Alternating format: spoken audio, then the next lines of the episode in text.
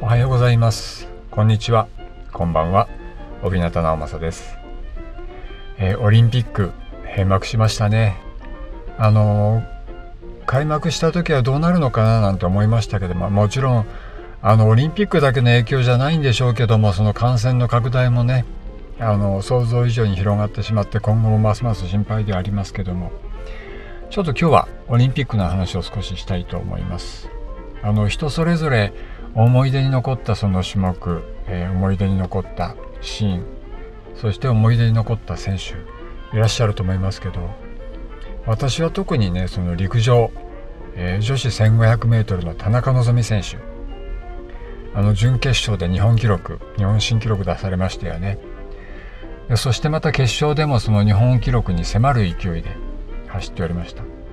あの陸上関係者の皆様もあの驚いておられたようですけれども。あ中距離で陸上の中距離で世界と戦うことができるんだと。いうことをねその田中選手を通してあの勇気と感動をいただきました。本当果敢に攻めてるっていう感じがしましたよね。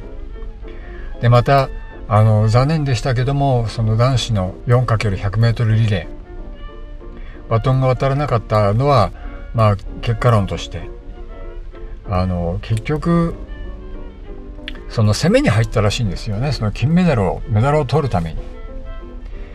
にその予選の時よりも少し、えー、ずらしたそうなんですよね。まあテープを貼るんですけどもねそのスタート位置というか。でそこでまあ今回は失敗してしまったと。でもあの成功をあの結果に結びつけるためには攻めも必要ですよね。また今回のリレーは本当にあのどこが勝ってもおかしくないような状況でした。でそんな中でその果敢に攻めた選手たちは私は素晴らしいと思います。そして最後に、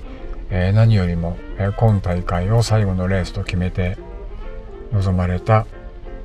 大迫傑選手。まあ昔から私は大迫選手のファンなんですけども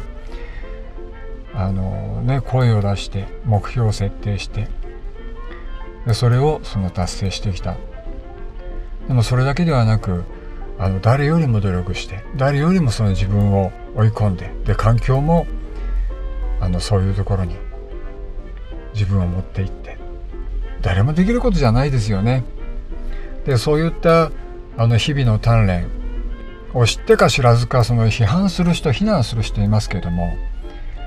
もうそういう人たちの方がどうなのかなって私はもうはっきり言って思います。それよりもこのオリンピックという舞台にこのコロナ禍の中で開催の是非、えー、いろいろあの、ね、世論で議論がありました。そんな中で1年延期になって葛藤してきた選手の皆さん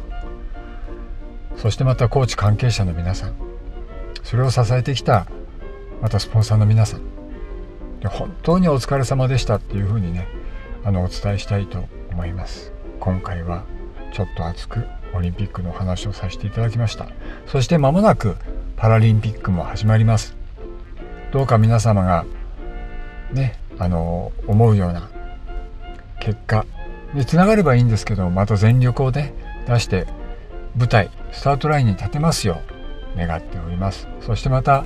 あの少しでもね感染がね広がらないように予防に努めていきましょう。では失礼いたします。